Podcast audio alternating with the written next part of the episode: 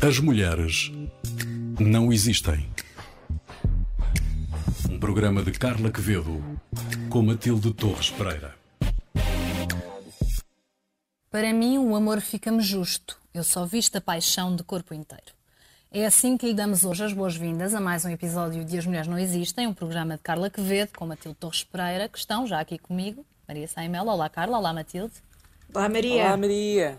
No episódio de hoje recebemos a Patrícia Muller, que já cá está connosco, é escritora e argumentista, vai falar-nos mais sobre o seu percurso, o estado atual da ficção portuguesa, a escrita e as personagens femininas, seja já daqui a pouco. Pedimos à Patrícia que espere um bocadinho, porque antes disso, Matilde, falamos de uma outra mulher, no caso hoje de três outras mulheres conhecidas como as Três Marias. É verdade, as Três Marias, que são a Maria Isabel Barreira, a Maria Teresa Horta e a Maria Velho da Costa que editaram em 72 as Novas Cartas Portuguesas. É uma obra literária muito importante no nosso panorama nacional, mas que ainda carece, se calhar, de alguma visibilidade. Um, foi publicada em 72. Estas autoras ficaram conhecidas internacionalmente como as Três Marias, em inglês The Three Marias, e há um livro em inglês chamado The Three Marias. E a história é a seguinte: nos anos 70 quando se publicaram as novas cartas portuguesas, o, o, livro lançou ondas de choque por todo o regime, regime de Estado Novo, na altura era o Marcelo Caetano que estava no poder, três anos antes do 25 de Abril, do, do, do pico máximo da, do movimento de independência das colónias portuguesas em África, e o livro revela, revela a Portugal, mas mais importante do que isso, revela ao mundo aquilo que, que, eram, aquilo que era a vida das mulheres em Portugal naquela altura e as situações de aguda discriminação relacionadas com a própria condição feminina, não é? Tudo o que tem a ver com casamento, maternidade, sexualidade. Um, e denunciava também as injustiças da guerra colonial. Aquilo que acontece são três escritoras muito talentosas que se juntam para falar e para darem voz, voz à mulher em Portugal naquela altura. Inspira-se nas famosas Lettres portuguesas, uma obra clássica francesa uh, que foi publicada anonimamente.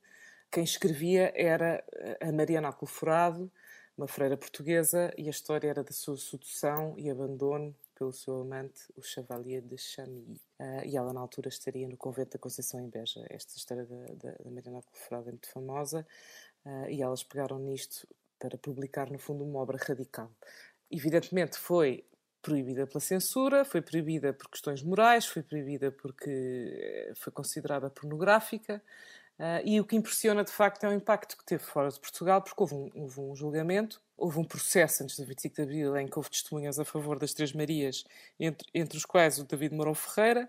Entretanto, o processo foi suspenso e só se resolveu, e elas só foram absolvidas depois do 25 de Abril, e um dos advogados era o próprio Francisco Sousa Tavares. É lê-las e, e perceber esta dimensão da personagem feminina portuguesa que no fundo, esta dimensão abre-se com estas cartas a dimensão dos prazeres, dos sofrimentos, da relação com os homens, do corpo, e a grande mensagem é que a mulher também tem voz e sabe falar. E agora há uma edição muito boa, anotada pela Ana Luísa Amaral, mas sobre isso podemos falar mais à frente. Carla, não sei se querias acrescentar alguma coisa. Não há mais nada a acrescentar. A nossa convidada para a conversa, a Patrícia Muller. Mas é, Patrícia. Uh, então, Patrícia Muller nasceu em Lisboa em 1978, estudou Ciências da Comunicação, foi jornalista durante uns anos até descobrir a ficção.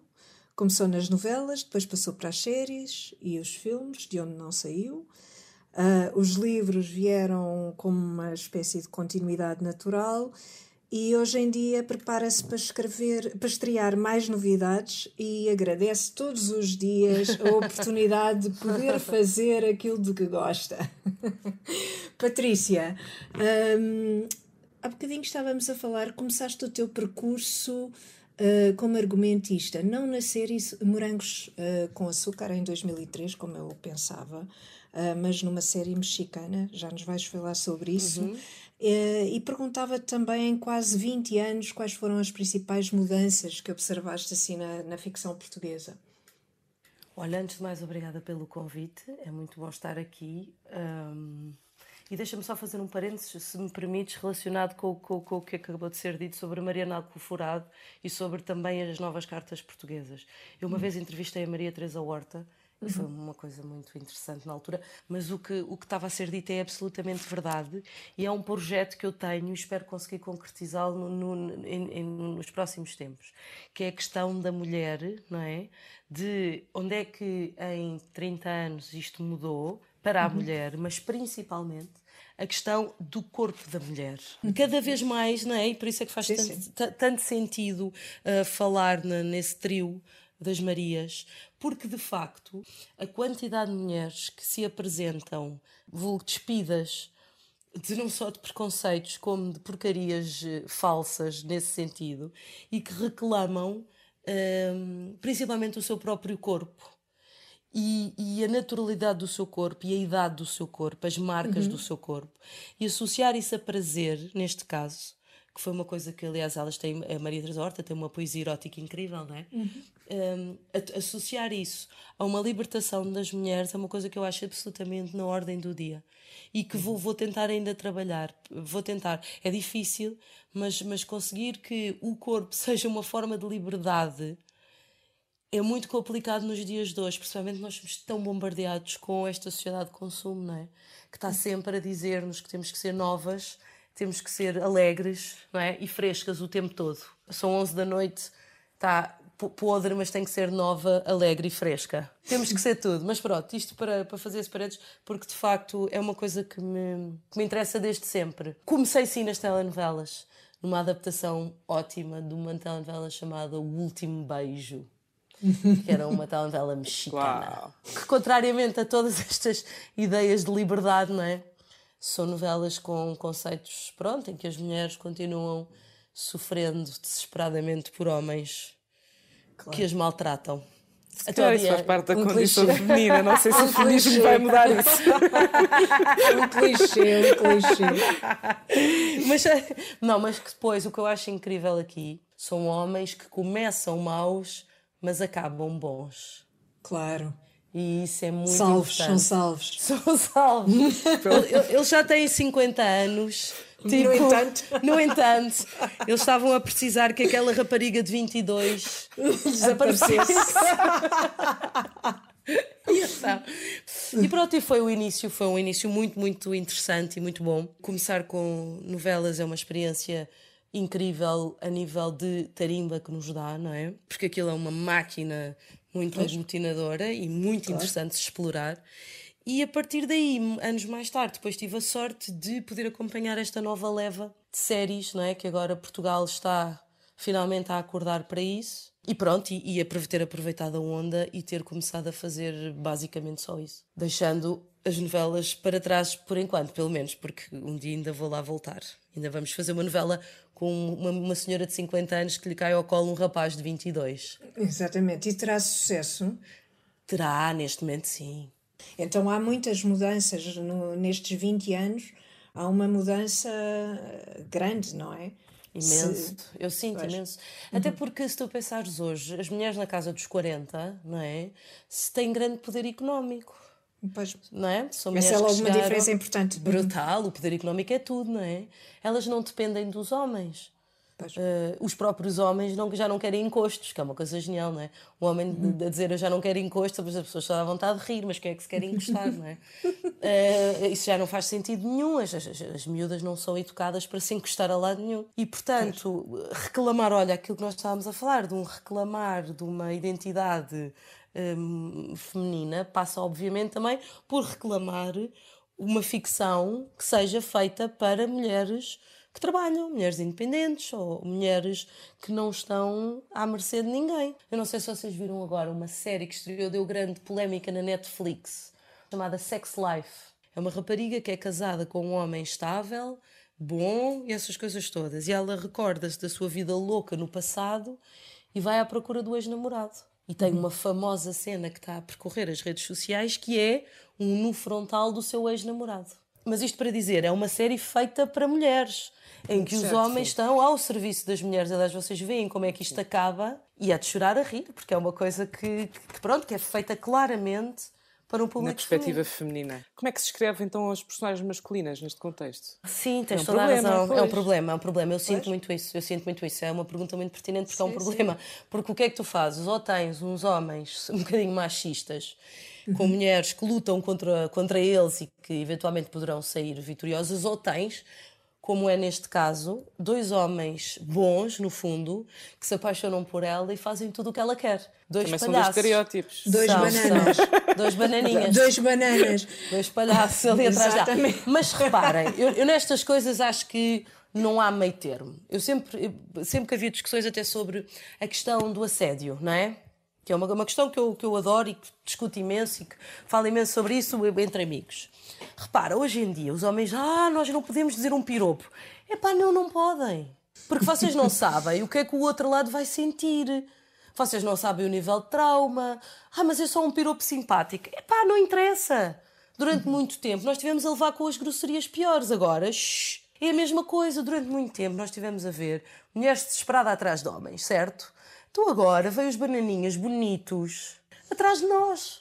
Também sempre houve personagens femininas fortes com que deixavam os homens cair no meio da rua. Aliás, é outro estereótipo, tipo a Malena da Mónica Bellucci e coisas assim. Pois não é? era, Mulheres Malena Nome de na rua. Tango, sim. Pronto. Esse Exato. livro, sim, eu também li esse livro. Exatamente. A fame, a fame fatal sempre foi uma. Mas a fame fatal é uma mulher, que isso é outro problema que nós temos, que usa o sexo para manipular, não é? Pois.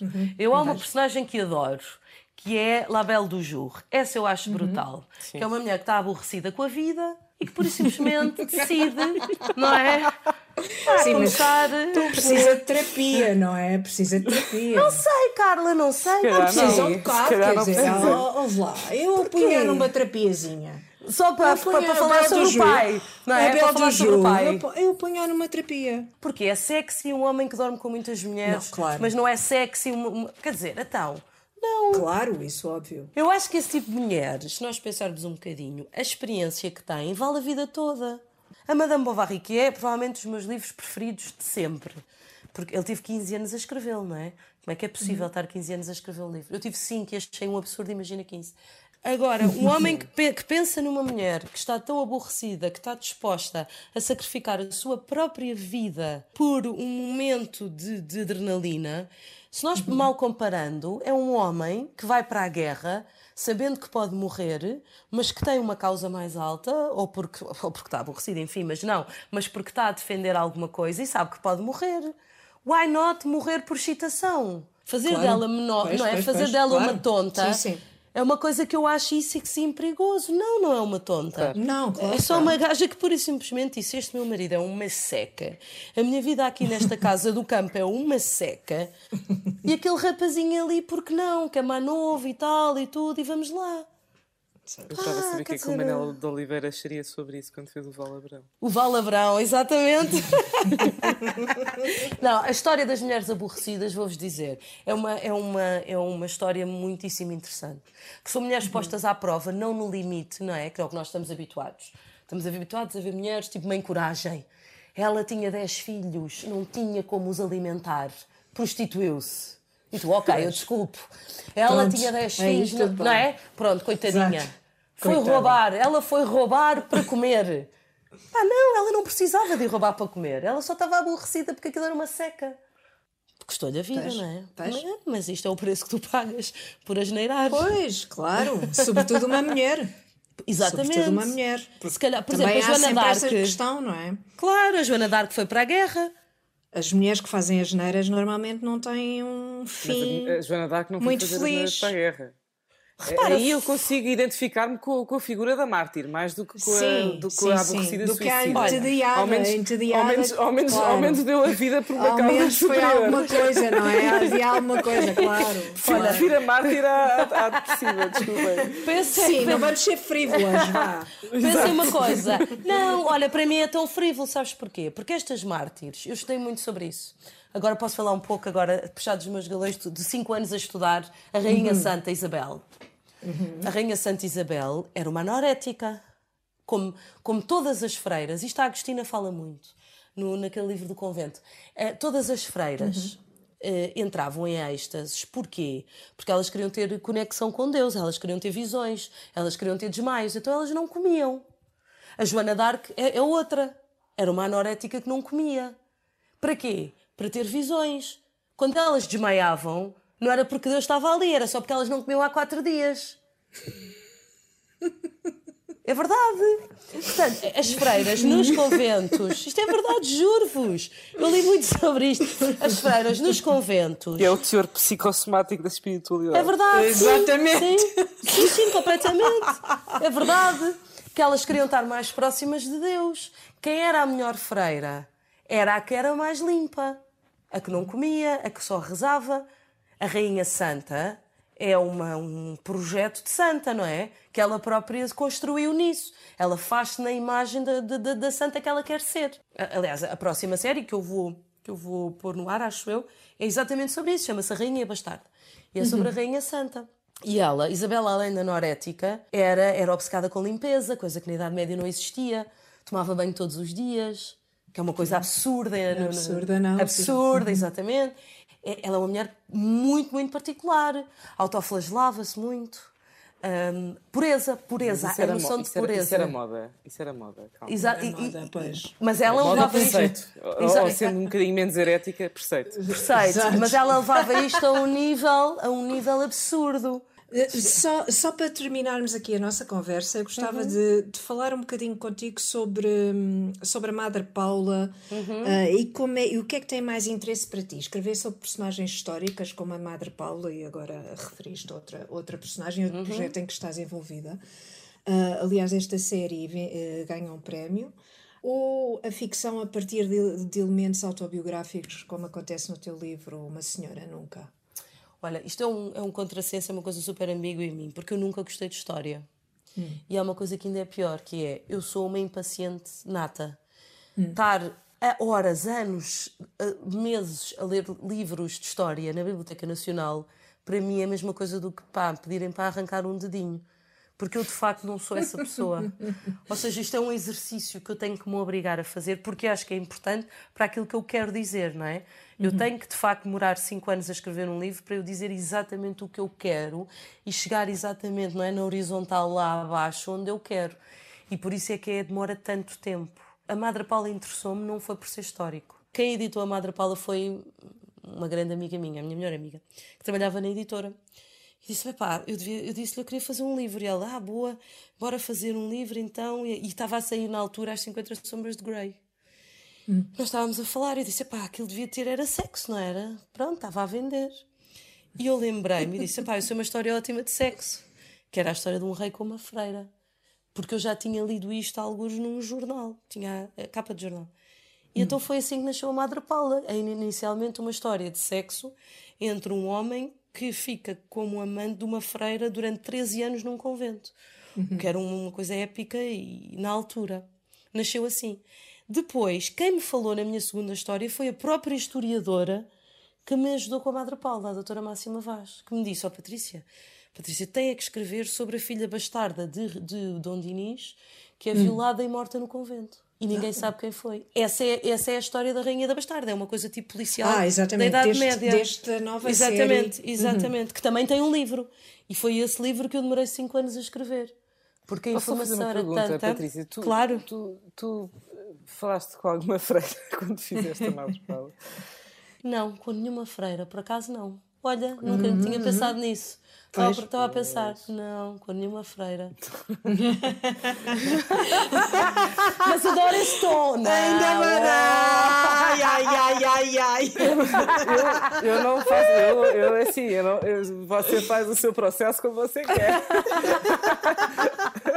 Mas li muitos livros de freiras. Se isso pode ajudar em alguma coisa. Li ok, ok, tudo bem, tudo bem. Não, por acaso é mentira, por acaso é mentira. Deixa-me deixa contar-te isto. Conheci uma rapariga, isto é absolutamente verdade, que, uh, e falei muito com ela sobre isso, ela já tinha 45 ou 46 anos e desistiu de viver uh, civilmente para entrar num convento em Espanha e eu conhecia, e antes dela entrar, portanto, eu não, eu não apanhei a parte freira, mas ela já lá tinha estado em vários retiros, foi por isso que ela escolheu esse convento, e ela falou muito sobre a experiência de estar lá dentro, da necessidade de silêncio, eram, eram freiras carmelitas, se não estou em, em, erro.